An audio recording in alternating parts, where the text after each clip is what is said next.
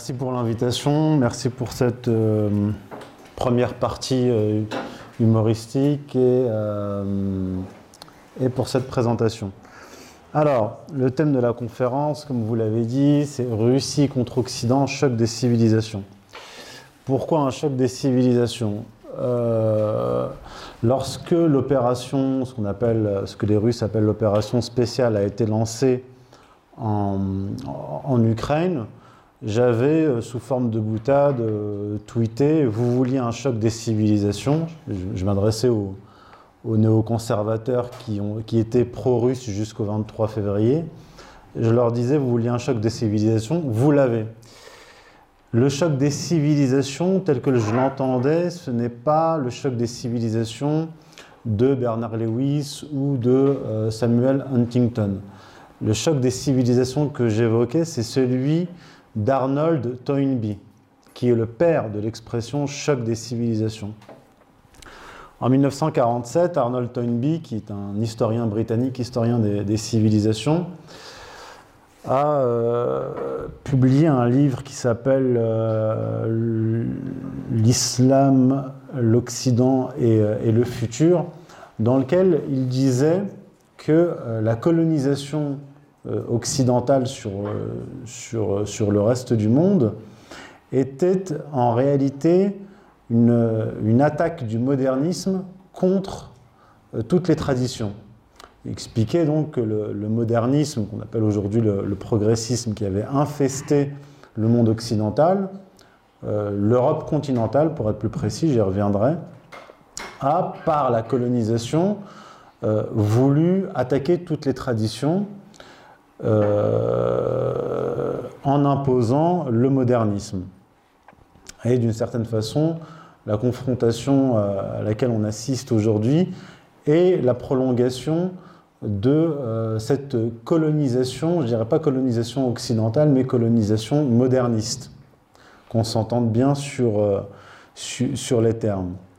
Après Arnold Toynbee, dix ans après, en 1957, Bernard Lewis reprend l'expression choc des civilisations et la pervertit.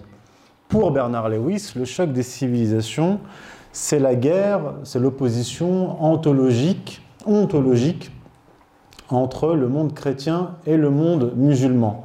Parce que, disait-il, ces deux mondes euh, se ressemblent, partagent les, mêmes valeurs, et ces deux mondes s'affronteraient pour imposer au monde euh, leur modèle.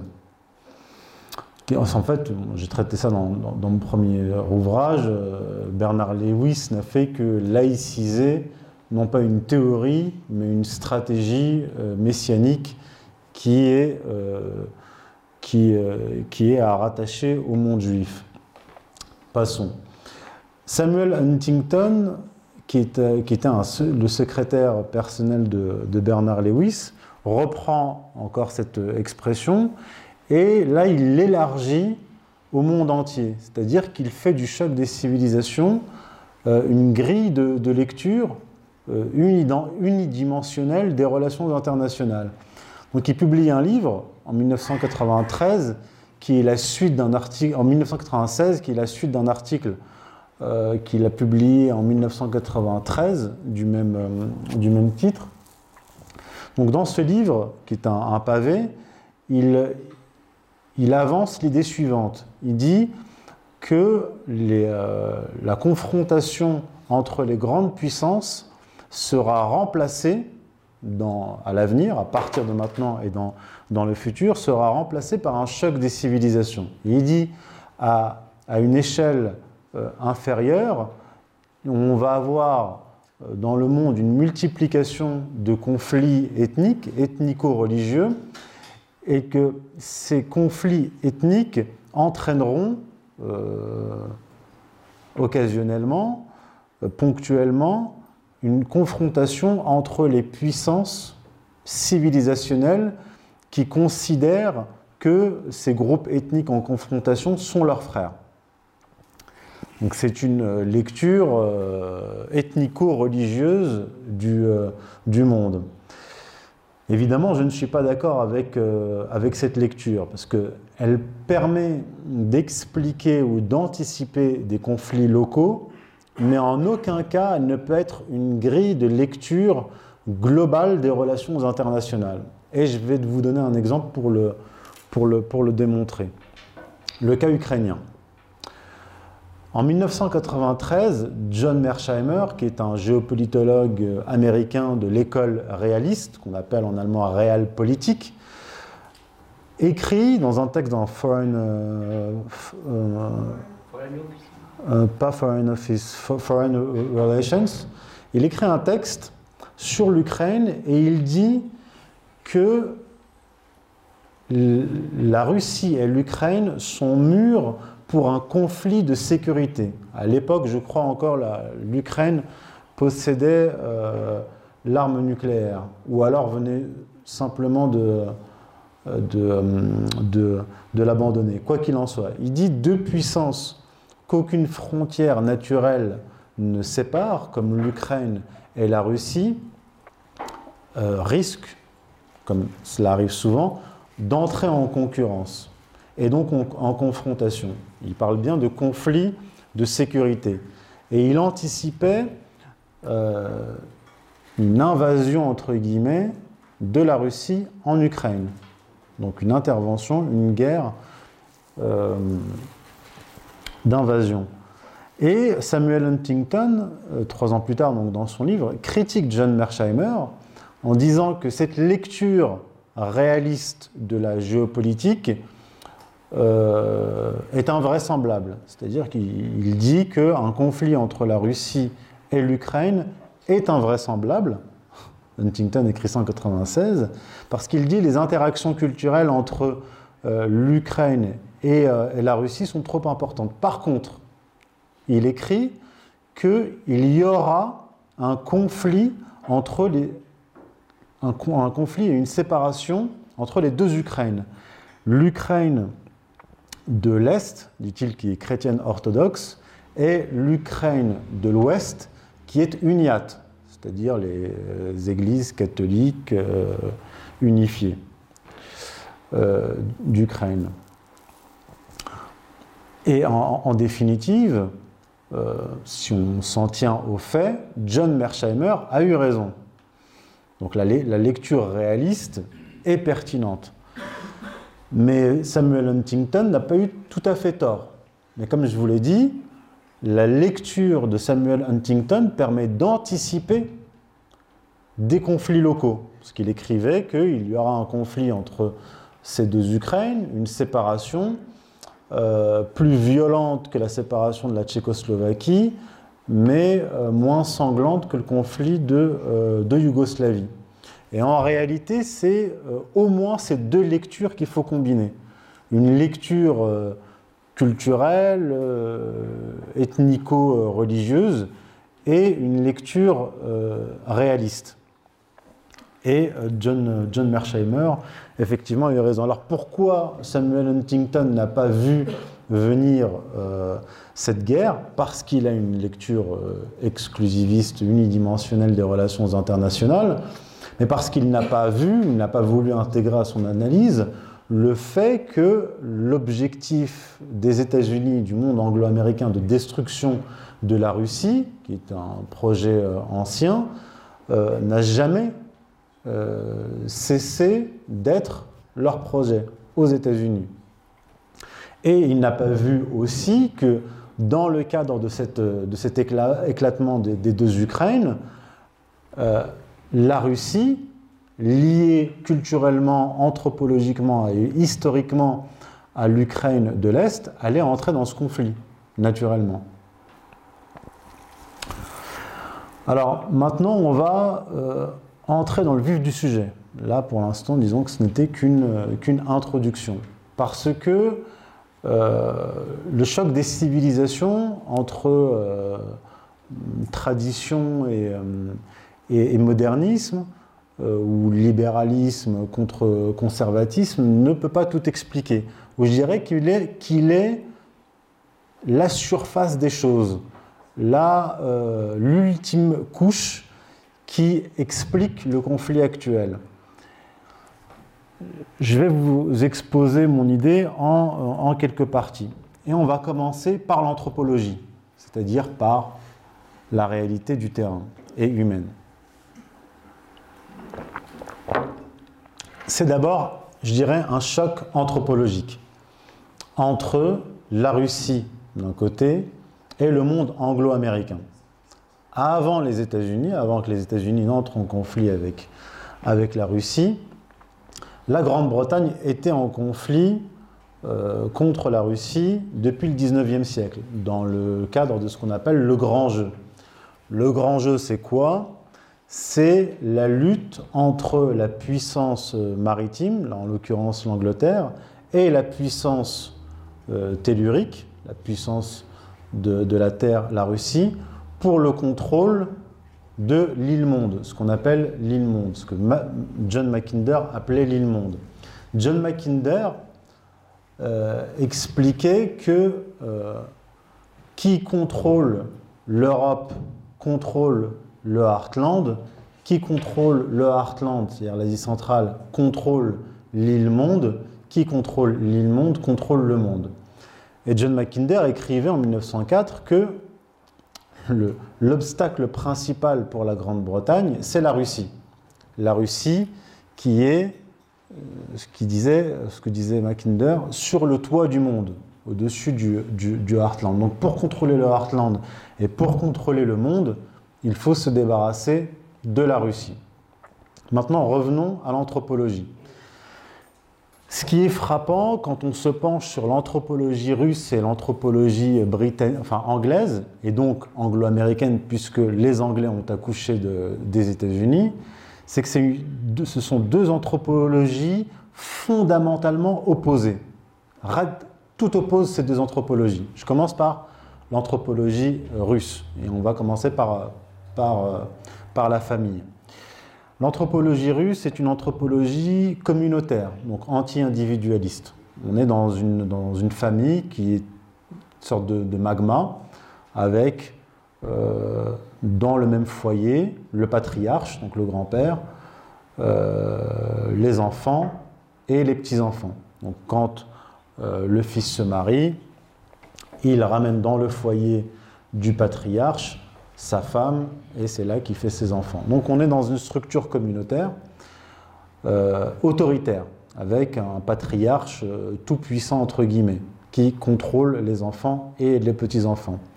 Et on, est aussi dans une anthropologie égalitaire, c'est-à-dire que quand le patriarche meurt, il y a un partage égalitaire des terres de l'héritage entre les frères. Donc on est dans une structure familiale qui est fondamentalement communautaire anti-individualiste. Et ce sont des structures qui se sont développées sur des milliers et des milliers d'années, parce que la structure familiale euh, originelle, comme euh, l'avance l'anthropologue Emmanuel Todd, qui est l'élève, il a pris la suite de Peter Laslett et de Alan McFarlane, il explique que la structure familiale originelle est une structure familiale nucléaire et que euh, ce sont les évolutions historiques et la situation géographique qui modifient la structure familiale. Et les grandes civilisations ont été fondées, principalement en Mésopotamie, le croissant fertile, la Chine, par euh, la phase 2 de l'évolution des structures familiales, c'est-à-dire la famille souche, qui correspond à la famille allemande aujourd'hui, la famille japonaise. C'est-à-dire le fils, qui hérite seul, le premier-né, primogéniture, qui hérite seul, et les autres enfants sont évacués, euh, écartés de, l'héritage. Et dans un troisième temps d'évolution anthropologique, on a l'apparition de la famille communautaire. Cette famille communautaire russe, on retrouve à peu près le même type en Chine, en Iran, dans le monde arabe, au Maghreb, avec des variantes. Donc on est dans une culture où les ancêtres sont extrêmement importants, les ancêtres sont très présents dans le discours officiel russe, Vladimir Poutine en parle très souvent, parce qu'il y a euh, un attachement très fort à la famille, à la terre et à la continuité. Donc on est, face on, est dans des cultures avec des, consciences historiques et des mémoires très, euh, importantes. très solide. Et un rapport aux autres peuples qui découle justement de cette anthropologie égalitaire. C'est-à-dire que pour les Russes, les autres peuples sont a priori leurs égaux. Mais dans un système impérial, comme dans l'Empire romain, qui était aussi euh, égalitaire, euh, on absorbe les autres peuples de façon quand même brutale. Hein. C'est l'Empire qui veut ça, le système impérial qui, qui veut ça. Mais on, ressent cela dans les, euh, dans, les, dans, les, dans, les, relations internationales et dans les rapports que peuvent avoir les Russes avec les nations euh, plus, euh, plus faibles qui ont un rôle euh, mineur sur la scène internationale. Maintenant, allons à l'anthropologie anglaise. Elle est diamétralement opposée. L'anthropologie anglaise est individualiste. C'est-à-dire que très tôt, en Angleterre, dans la, famille paysanne anglaise, les enfants, dès qu'ils atteignaient l'âge adulte, euh, était quasiment chassé du foyer. Il partait, il s'éloignait du foyer, il se mariait, il faisait des enfants. Donc c'est une famille nucléaire absolue, très individualiste. Ça va vous donner une société où euh, l'individu a une place beaucoup plus importante que la famille et que et que la communauté. Autre euh, spécificité, c'est un système inégalitaire. Par exemple, en France, dans le bassin parisien élargi, vous avez traditionnellement des règles d'héritage égalitaires entre les garçons et même euh, entre les filles, avec structure familiale nucléaire. Mais dans la famille anglaise, il n'y a pas cette égalité. C'est-à-dire que par testament, le père peut choisir un garçon parmi tous ses enfants. Donc un va hériter, les autres euh, seront exclus de, de, l'héritage, ce qui n'est pas, pas, systématique. Et euh, ça, j'y reviendrai dans mon prochain ouvrage. On remarque que très tôt, autour des années 1500, vous avez en Angleterre plus de terres qui sont vendues que de terres qui sont données en héritage. Donc ça vous donne un peuple avec un tempérament très individualiste, euh, inégalitaire, et qui a un rapport à la famille et à la terre qui est euh, assez ténu. Donc pour la famille anglaise, la continuité, l'héritage, ce n'est pas quelque chose de très important. Et donc ça va vous donner une société euh, liquide, avec des individus très mobiles. Si vous voyez la, mobilité des individus et même des familles en Angleterre traditionnelle et même aux États-Unis dans, l'époque moderne, vous voyez une très grande mobilité des individus et des familles. Ce qui n'est pas le cas dans euh, les cultures plus, euh, plus terrestres. Et donc, vous allez avoir dans leur relation aux autres peuples des caractéristiques euh, très particulières qu'on va retrouver euh, tout au long de l'histoire. C'est-à-dire l'idée que, que, les peuples sont inégaux, l'idée qu'il y a peut-être trop d'Indiens en Amérique, donc on va supprimer. l'idée que les Noirs peuvent être nos esclaves sans problème, et ça, ça va, ça, va perdurer parce que le, le système ségrégationniste aux États-Unis, c'est jusque dans les années 1960. Euh, donc un, rapport aux autres peuples euh, tout, à fait, euh, tout à fait inégalitaire. Et on le voit encore aujourd'hui dans l'attitude des États-Unis, du monde anglo-américain, même vis-à-vis des Européens, des, des, continentaux.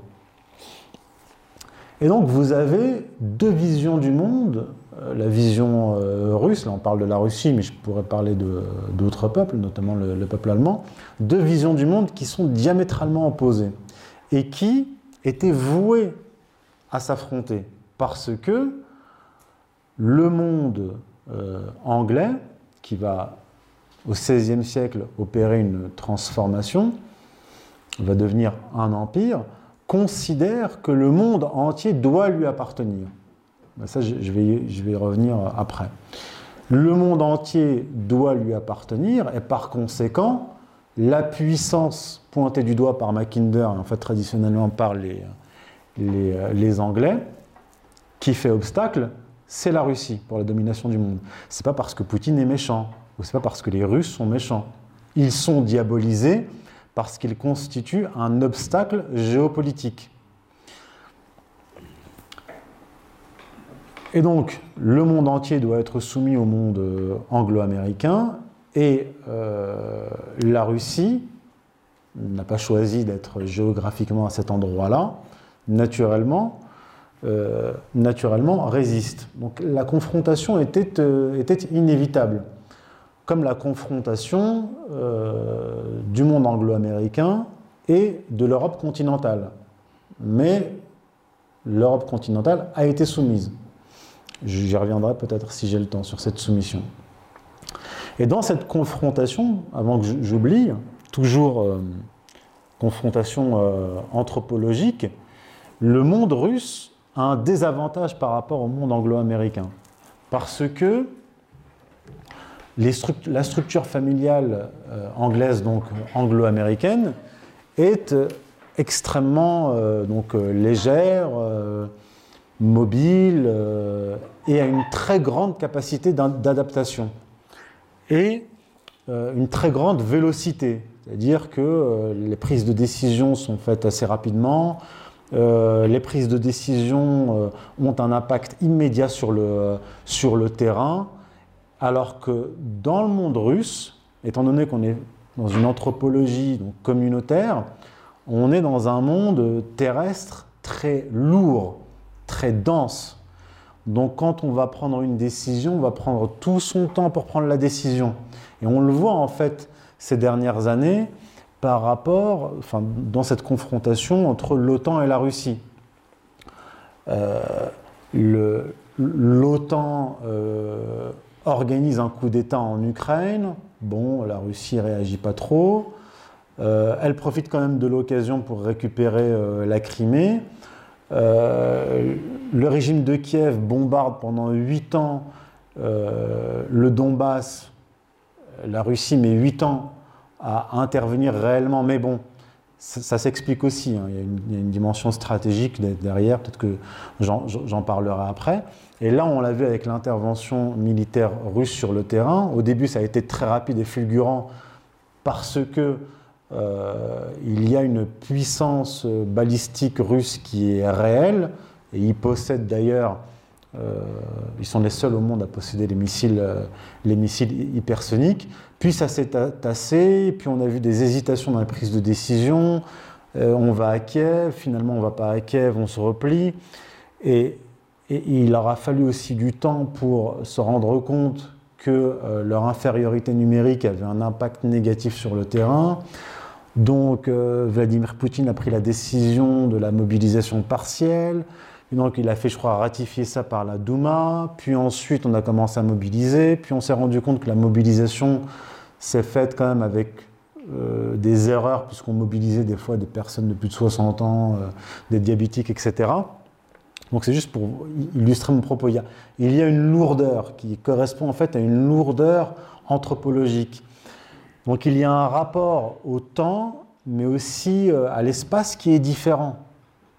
Euh, la Russie, qui est un peuple, euh, les Russes qui sont un, peuple terrestre, considèrent que, d'une certaine façon, rien ne presse. Et même dans la confrontation entre l'Union soviétique et, la Russie, c'était Julien Freund qui analysait ça et qui disait les soviétiques ne sont pas pressés parce qu'ils n'ont pas la pression de l'opinion publique je pense que ça va bien au-delà de ça. Ça a à voir avec, euh, je pense, euh, avec, euh, avec l'anthropologie. Et maintenant, ce qui nous amène au choc suivant, au, thème suivant que je veux aborder, qui est le thème, le, thème de, du choc géographique, du choc entre terre et mer, du choc en fait des éléments. Et donc l'opposition entre le monde anglo-américain et le monde russe, c'est aussi un choc élémentaire, c'est un choc géographique. Alors, là cette fois, on va commencer par l'Angleterre. Donc comme je vous disais, au XVIe siècle, l'Angleterre opère sa mutation. Dans les années 1500, 1530, euh, il commence à y avoir une réforme religieuse, politique, donc politico-religieuse. L'Angleterre, avec son, ministre principal, le ministre principal du roi Henri VIII, Thomas Cromwell, euh, Thomas Cromwell donc, euh, engage un certain nombre de, réformes et une des plus importantes, c'est euh, la rupture avec Rome. C'est-à-dire que une séparation nette entre l'Angleterre et Rome. L'Angleterre rejette désormais l'autorité de l'Église, de l'Église catholique. Il confisque les, les biens de l'Église. il s'attaque aussi euh, au, monastère et en 1534, euh, Thomas Cromwell déclare que l'Angleterre est un empire. Donc cette réforme religieuse va conduire l'Angleterre à adopter dans la seconde moitié du XVIe siècle, sous le règne d'Élisabeth Ier, le calvinisme. Donc on a au XVIe siècle la réforme luthérienne sur le continent, euh, parallèlement, on a une rupture avec Rome de l'Angleterre. L'Angleterre largue les amarres.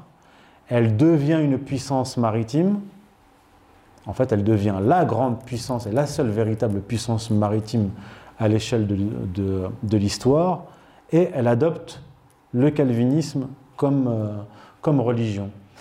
Et cette euh, transformation donc euh, en empire et en empire des mers va avoir un impact considérable sur l'histoire du monde. Parce que l'empire maritime est diamétralement, encore une fois, opposé à l'empire terrestre.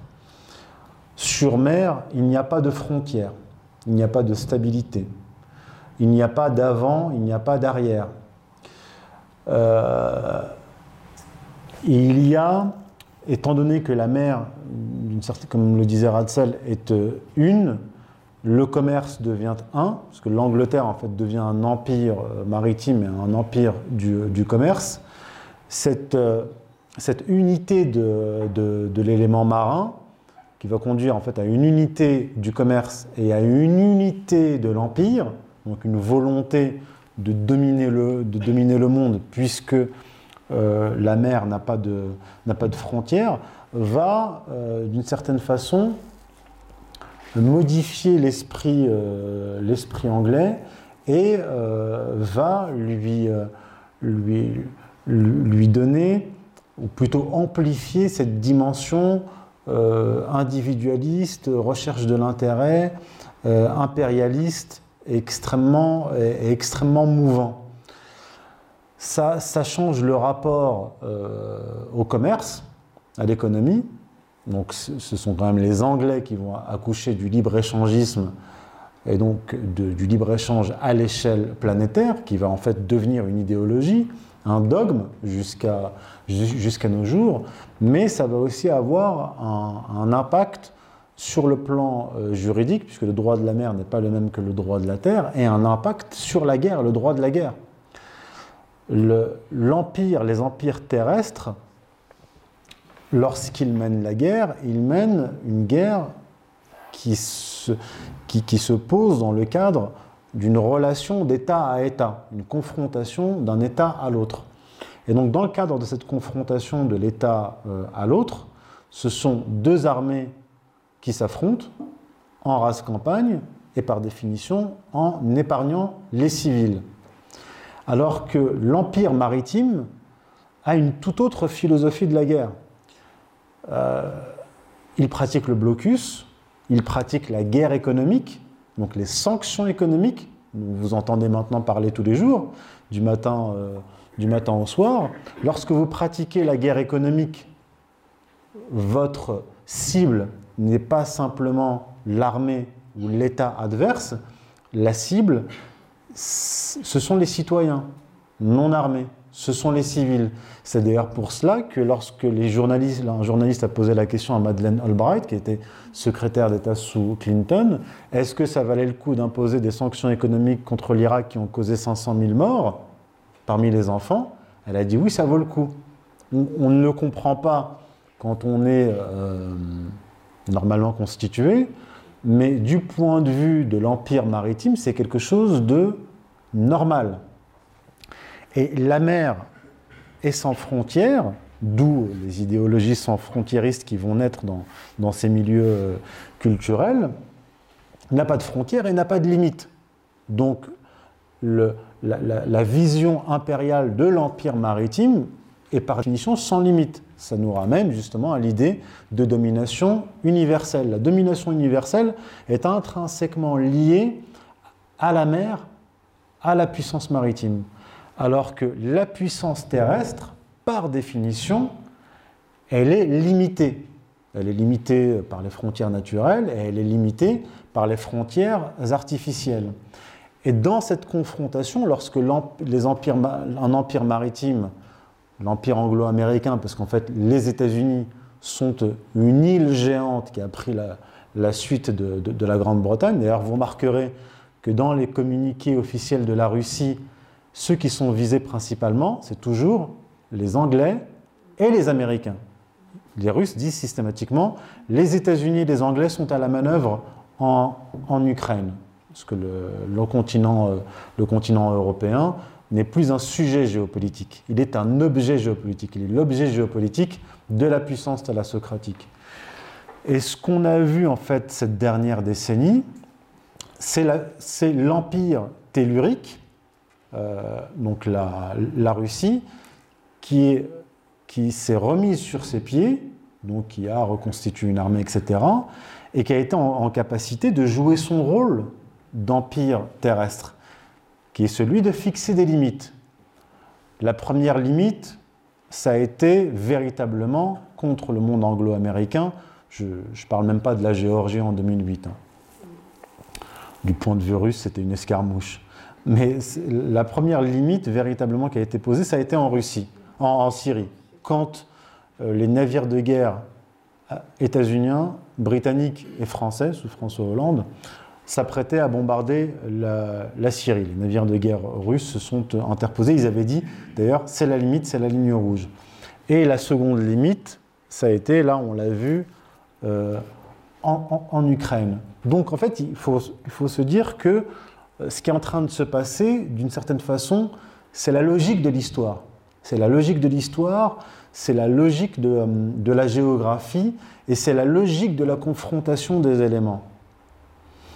Ce qui m'amène maintenant au choc suivant, qui est le choc religieux. Alors, d'un côté, vous avez euh, Moscou, donc la Russie, avec comme capitale euh, Moscou, qui est l'héritière de l'ancienne capitale, donc euh, l'ancienne capitale politico-religieuse du christianisme, Constantinople, et qui est l'héritière elle-même de la première grande capitale euh, du christianisme, Rome.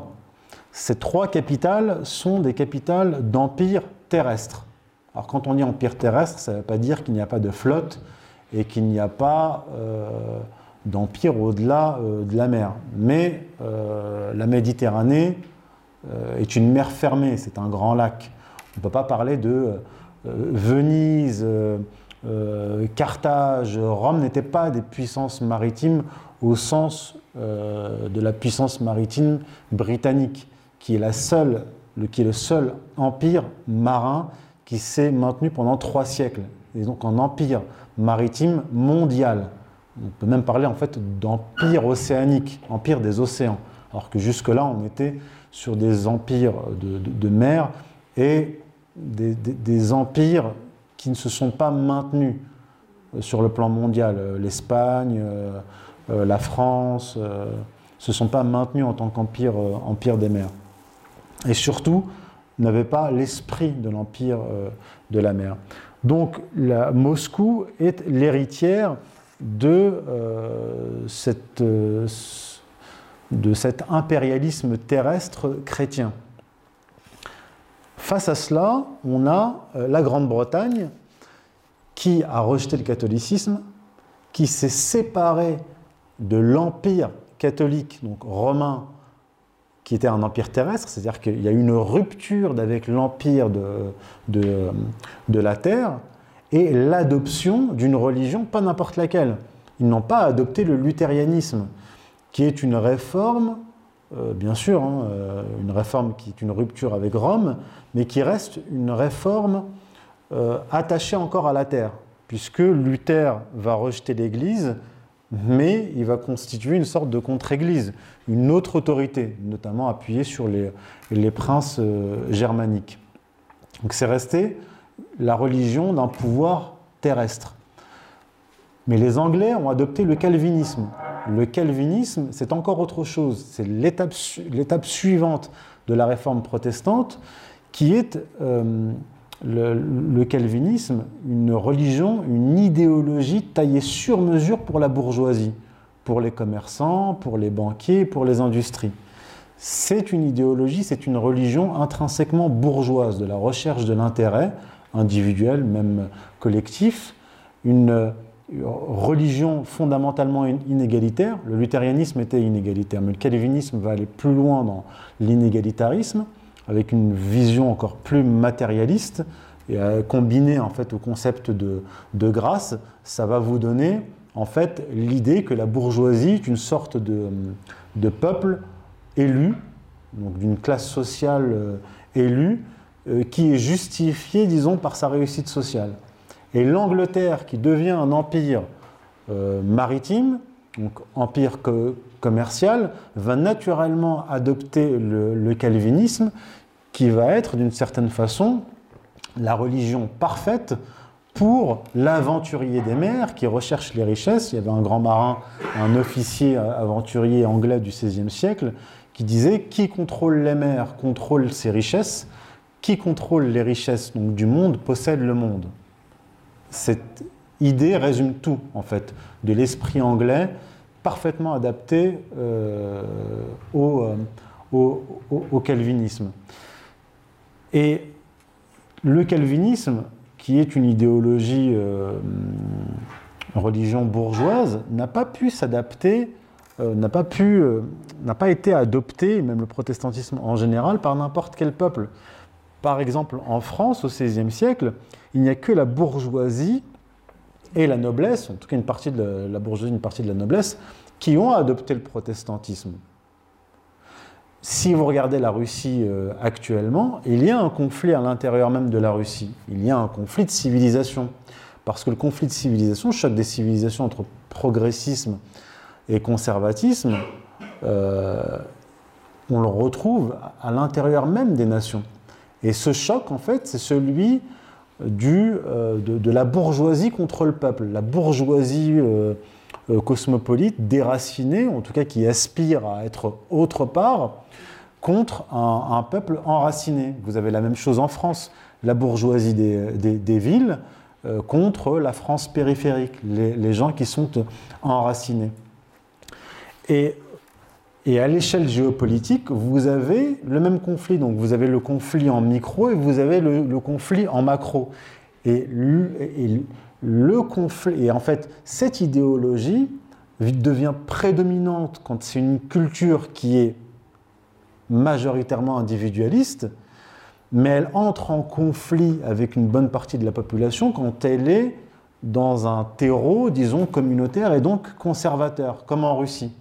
Donc il y a une lutte, une tension, euh, une tension interne. Et donc on retrouve cette tension, cette confrontation à l'échelle mondiale, donc qui est une confrontation entre progressisme et conservatisme, entre euh, anthropologie individualiste, anthropologie communautaire, entre euh, l'empire des terres et l'empire des mers, et entre une religion enracinée conservatrice, et égalitaire, comme l'est la religion chrétienne orthodoxe, et une religion inégalitaire adaptée à un peuple inégalitaire. Donc je vous ai dressé en gros le panorama de la grande confrontation aujourd'hui. Je vous remercie, on passe aux questions-réponses.